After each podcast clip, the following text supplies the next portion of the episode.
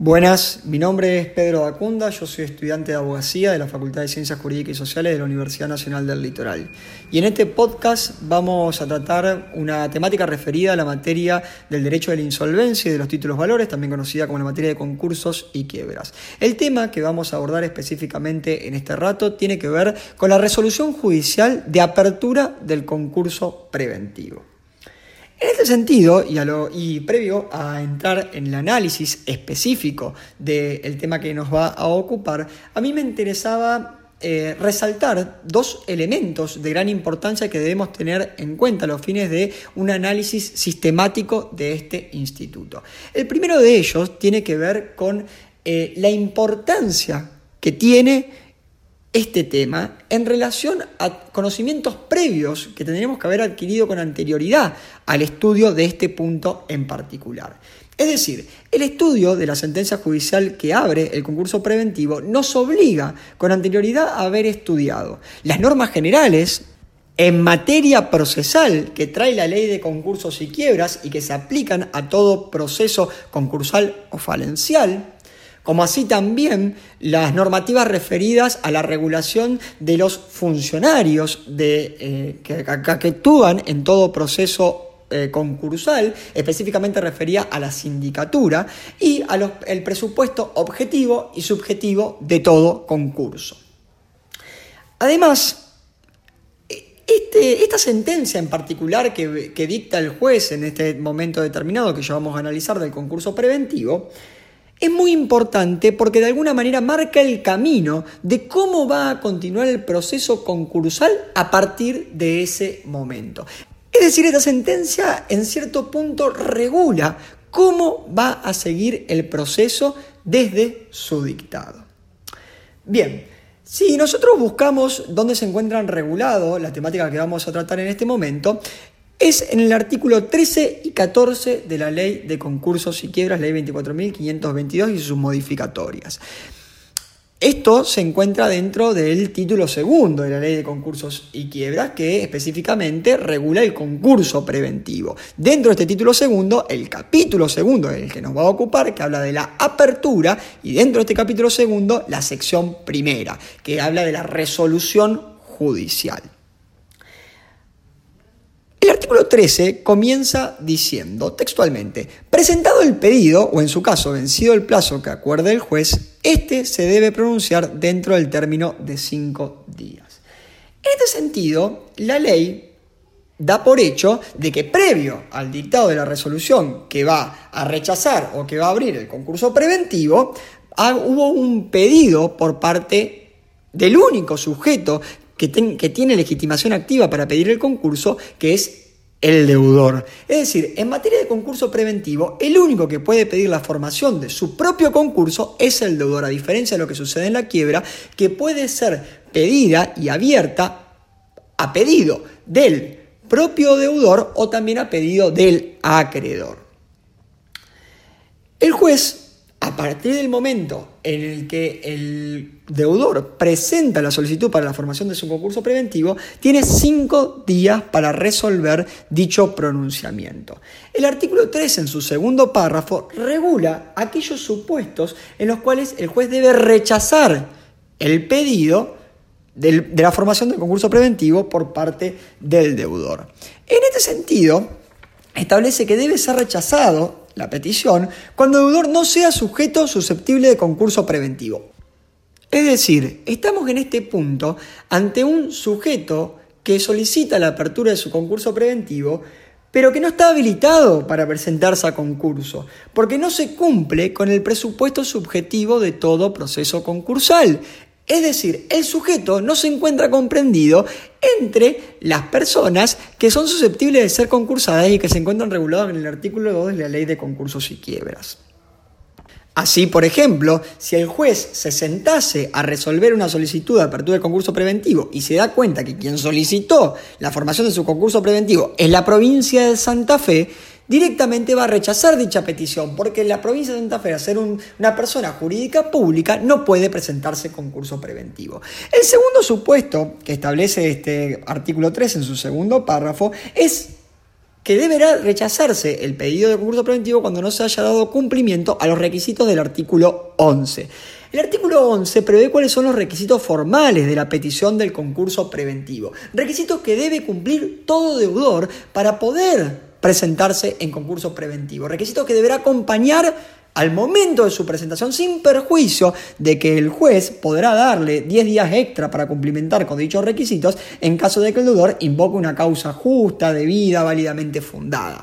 Pero si no se dan dichos requisitos, el juez deberá rechazar la petición. Dice Rulión que estos requisitos son taxativos, de manera tal que no se pueden agregar nuevos requisitos por vía de la analogía, pero tampoco podrán abrirse un concurso preventivo si no se cumplen con todos esos requisitos que se encuentran regulados en el artículo 11. El tercer supuesto que prevé este artículo 13 en su segundo párrafo es que el deudor se encuentre dentro del periodo de inhibición del artículo 59. El artículo 59 prevé el supuesto en el que un deudor se concursa, es decir, abre su concurso preventivo, transita todas las etapas del mismo, llega a un acuerdo con los acreedores, cumple con el acuerdo de los acreedores, obtiene una sentencia que verifica el cumplimiento del concurso preventivo y este artículo, el 59, en su párrafo séptimo, establece que a partir de ese momento, a partir de la sentencia del juez que establece como cumplido un acuerdo preventivo, se tiene el periodo de un año de inhibición en el cual el deudor no puede volver a presentarse en concurso preventivo. Ahora bien, lo que podríamos preguntarnos es cómo hace el juez para darse cuenta, para enterarse de que el sujeto se encuentra en este periodo de inhibición. Bueno, la ley de concurso de quiebras preveía la creación de una oficina de registros de concursos, es decir, una oficina donde se registren todos los sujetos que habían sido concursados, todos los concursos que existían, todos los concursos preventivos y las quiebras. Esto nunca se implementó. Por lo tanto, en la provincia de Santa Fe se oficia al ente que contiene toda la información referida a los procesos concursales y falenciales, que es la Oficina de Procesos Universales. Entonces, si nos encontramos dentro de este periodo de inhibición, deberá rechazarse la solicitud de apertura del concurso preventivo. Y el último supuesto que prevé el artículo 13 es cuando la causa no sea de competencia del magistrado interviniente, es decir, que no se dé el caso del artículo 3 de la ley de concursos y quiebras. En este sentido, también el juez deberá analizar que se dé el presupuesto objetivo, que es el estado de cesación de pagos. Ahora bien, este rechazo, dice el artículo 13, que podrá ser apelado por el deudor. Es decir, que estamos en este supuesto ante una excepción a la regla general de la inapelabilidad que establece el artículo 273 en su inciso tercero. Recordemos que esta es la regla general eh, en materia de normas procesales que trae la ley de concursos y quiebras. Ahora bien, esto es de toda lógica, em, porque el fundamento de la no apelación de las resoluciones es la celeridad del proceso. Pero como acá todavía no tenemos un proceso abierto, no hay ninguna celeridad que proteger, por lo que es de toda lógica que el deudor pueda apelar la decisión del magistrado. Ahora bien, suponiendo que se dan el presupuesto objetivo, el presupuesto subjetivo, que no estamos en el periodo de inhibición, que el juez es competente y que se ha dado cabal cumplimiento a las exigencias del artículo 11, el juez va a dictar la apertura del concurso preventivo. Esto, eh, el dictado de la apertura del concurso preventivo, marca el inicio del concurso preventivo. Es decir, no, no, hay concurso preventivo ni quiebra propiamente dicha sin el dictado de la sentencia que lo abra, sin el, sin el dictado de la sentencia que así lo prevea. Y esta sentencia debe cumplir con todos los requisitos procesales y constitucionales de toda sentencia, es decir, va a tener que tener todos los elementos de una sentencia, los y vistos, los resulta, los considerando, el resuelvo va a tener que estar debidamente fundado. Obviamente que no le vamos a exigir la misma fundamentación y motivación al juez en este tipo de sentencia que en la sentencia que pone eh, fin a un litigio en un juicio ordinario, pero sí va a tener que expresar, por ejemplo, que eh, el deudor se encuentra comprendido dentro del artículo 2 de la ley de concurso y quiebra, es decir, que es un sujeto susceptible de ser concursado, que el juez es competente en razón del, domicilio, que eh, ha explicado cuál es su situación patrimonial, que ha denunciado a los acreedores, que ha cumplido con el artículo 11 y que por todo ello se resuelve abrir el concurso preventivo. La sentencia que se dicta en este, en este momento tiene diferentes características. En primer lugar, es declarativa del estado de cesación de pagos. Es decir, se limita a reconocer la existencia del estado de cesación de pagos, a declarar que existe el estado de cesación de pagos. En segundo lugar, establece eh, el estatus del concursado. El sujeto que se presentó en concurso preventivo y que hasta ese momento era el deudor, va a pasar a ser a partir de ahí el concursado lo cual va a tener diferentes consecuencias, ¿no? Eh, que se encuentran reguladas específicamente en el artículo 16 y 17 de la Ley de Concursos y Quiebras. Es ordenatoria. Esta sentencia eh, eh, la caracterizamos de esta manera porque el juez ordena una serie de medidas tendientes a darle viabilidad al proceso que vamos a analizar a continuación cuando veamos los incisos del artículo 14. Ahora bien, el juez deberá tener al momento de sentenciar en cuenta dos cuestiones más. En primer lugar, deberá ver, deberá analizar si el sujeto concursado cumple o no los requisitos para encontrar, enmarcar el concurso en un gran o en un pequeño concurso. La diferencia entre el gran y el pequeño concurso se encuentra regulado en el artículo 288 y 289 de la Ley de Concurso y Quiebra. Específicamente, el 288 establece cuáles son los supuestos en los que se dan los pequeños concursos, que son aquellos en donde el deudor, ahora concursado, no tenga un pasivo que exceda los 300 salarios mínimos vitales inmóviles, o bien tenga menos de 20 acreedores quirografarios, o tenga menos de 20 empleados en relación de dependencia.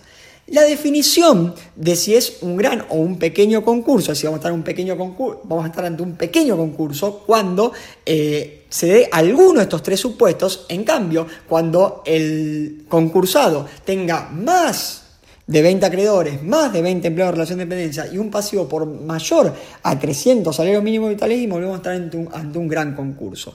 ¿Qué nos diferencia entre uno y otro? Que el sujeto que está enmarcado dentro de un gran concurso debe dar cumplimiento a los informes suscriptos por Contador Público Nacional que prevé la ley de concursos y quiebras en el artículo 11, inciso 3 e inciso 5. En cambio, el, sujeto que está marcado dentro de un pequeño concurso no deberá hacerlo. Pero también el juez deberá determinar cuál es la complejidad que va a tener el concurso, es decir, cuál es el volumen y complejidad que va a tener el proceso.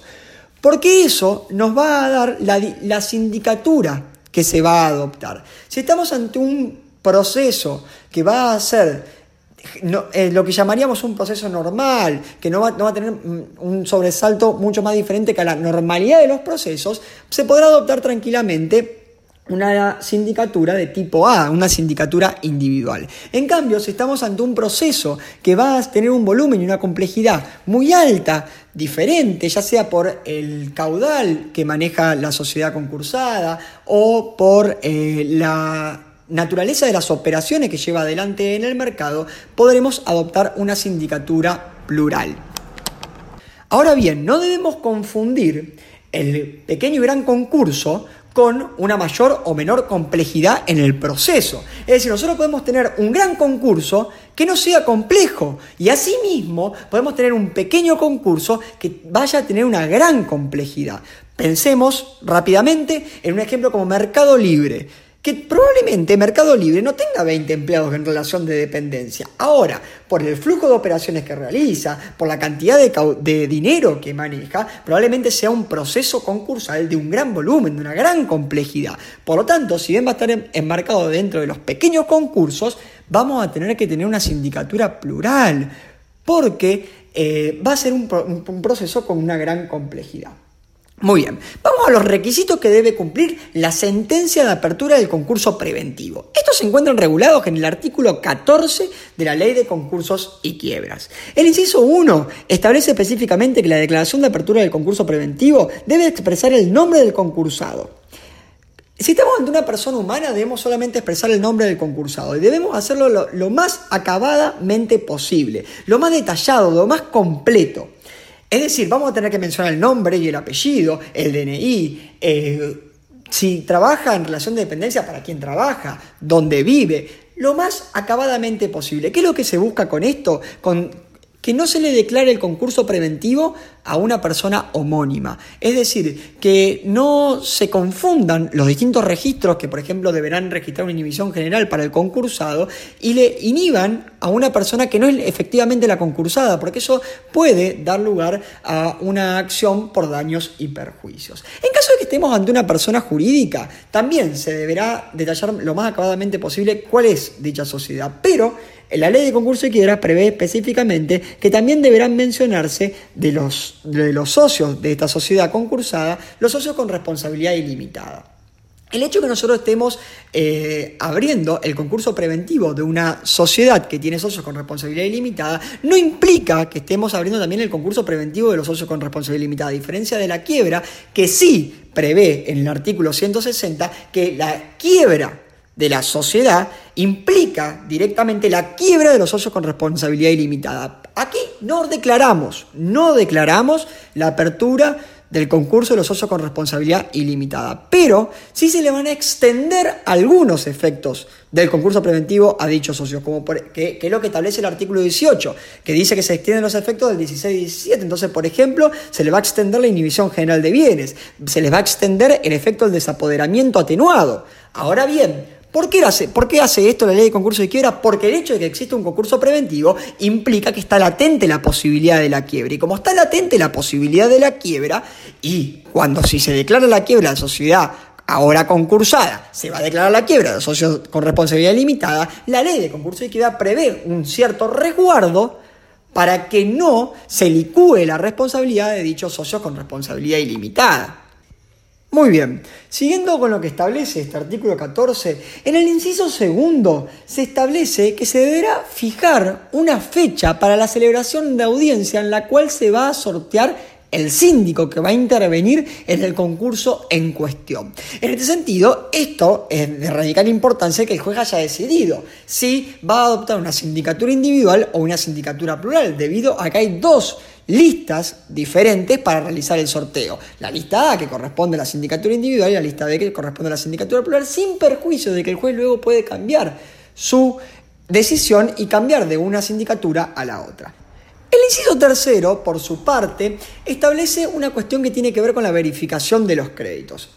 A ver, este punto muy someramente y a modo de introducción, porque esto se ve más adelante en la ley de concursos y quiebras, la verificación, para que nosotros lo entendamos, es el modo mediante el cual todos los acreedores de causa o título anterior a la presentación en concurso que desean cobrar en el proceso concursal pueden concurrir al mismo. El juez, en este, eh, según este inciso tercero, va a establecer la fecha durante la cual esa verificación se va a hacer ante el síndico, en sede, en el domicilio del síndico, lo cual denominamos como verificación tempestiva de los créditos. Y luego hay una, una, verificación tardía, que es aquella que se da con posterioridad a la fecha que fija el juez en esta sentencia, que es la verificación tardía que se da en sede judicial, es decir, ante el juez. El inciso cuarto establece o manda a llevar adelante la publicación de edictos, que es la forma en la que se va a dar a conocer la sentencia de apertura del concurso preventivo. Es la forma en la que todo el mundo va a enterarse de que un sujeto determinado fue declarado su concurso preventivo.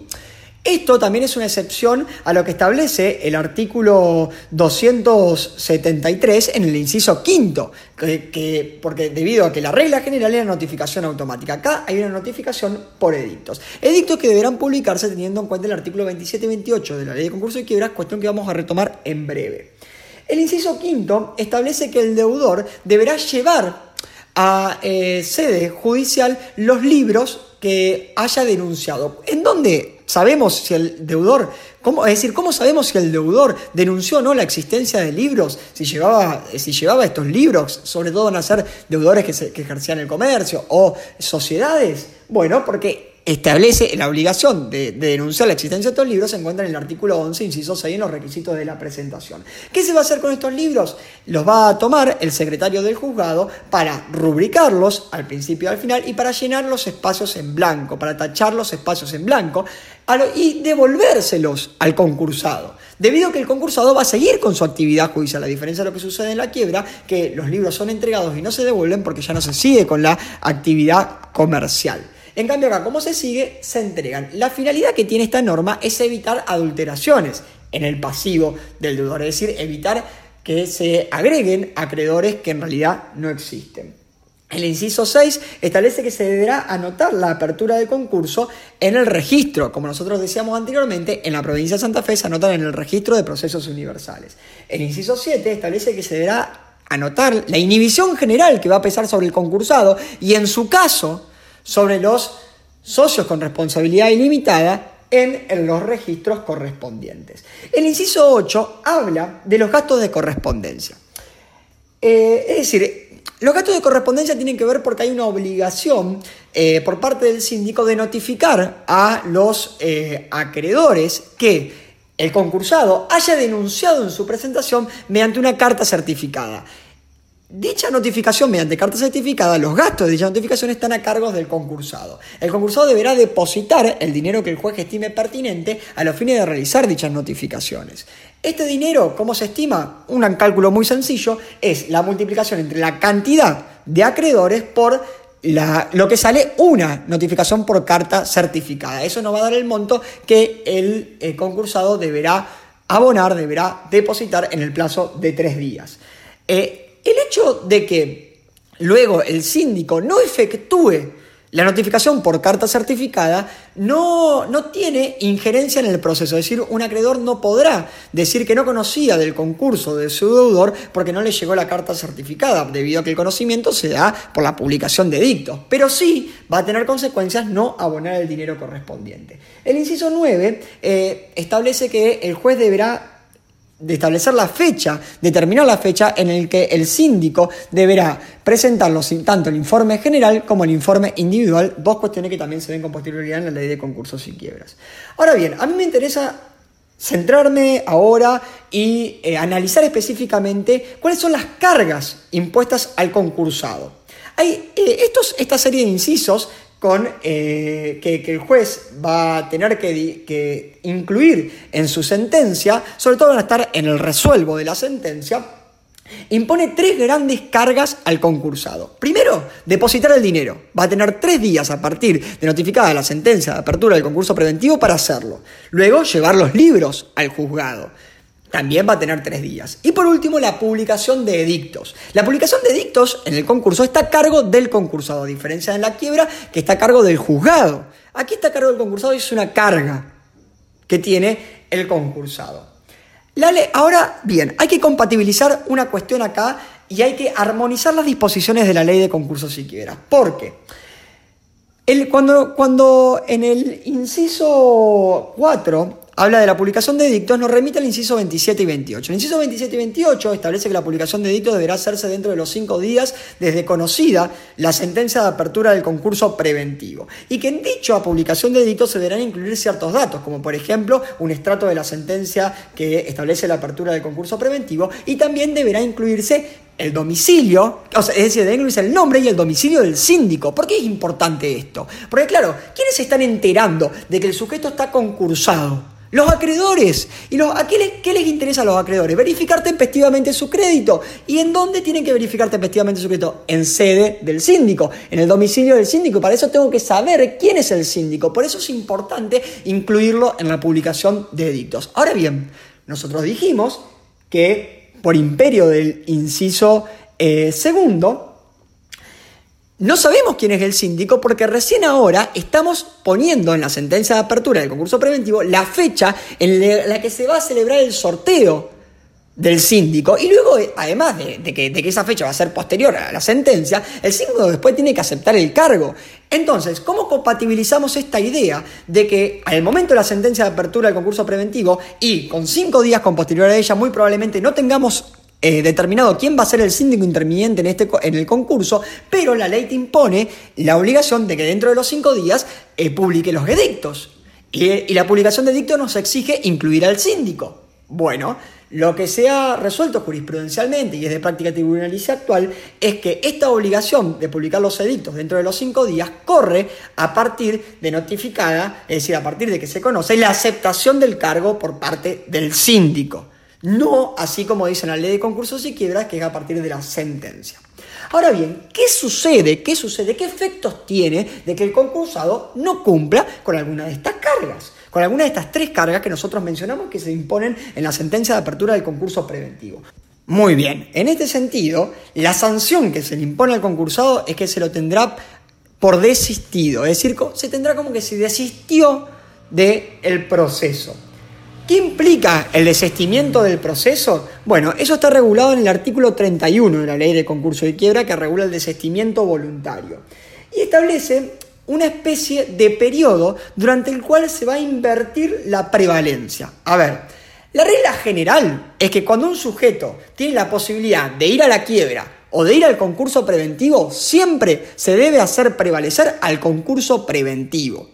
Pero cuando el concursado desiste de su proceso, que puede ser un desistimiento forzoso cuando se da el incumplimiento de alguna de estas cargas, o un desistimiento voluntario, que pueda ser solo el, concursado hasta la publicación de dictos por su sola voluntad o con posterioridad a la publicación de dictos, teniendo el acuerdo del 75% de los acreedores, para lo cual se toman distintas bases de cálculo dependiendo del momento del proceso en que nos encontremos, va a tener como resultado esta inversión de la prevalencia. Entonces, durante el periodo que, que dure, Em, los efectos ante, no se va a poder peticionar un nuevo concurso preventivo en caso de que haya una solicitud de quiebra pendiente. Esa es la consecuencia. Este desestimiento puede voluntario hasta la publicación de dictos opera sin acuerdo de los acreedores. Con posterioridad, como decíamos, opera con el acuerdo de los acreedores y solamente opera hasta el periodo de exclusividad. Una vez que inicia el periodo de exclusividad, yo sé que por ahora parece muy abstracto, pero después se va a concretizar mucho cuando sigamos en el estudio de la materia. Cuando comienza el periodo de exclusividad, el no cumplimiento de una carga por parte del concursado implica la declaración de quiebra indirecta. No ya el desistimiento del proceso concursal, sino que vamos a la quiebra indirecta. Muy bien, eso es todo. Espero que haya sido de muchísima utilidad, que puedan usarlo y que pronto podamos volver a las aulas donde estos temas sean explicados por los profesionales que saben muchísimo más que yo. Agradezco públicamente por la invitación, agradezco por haberme escuchado, reitero que ojalá haya sido de utilidad. Saludos y hasta la próxima.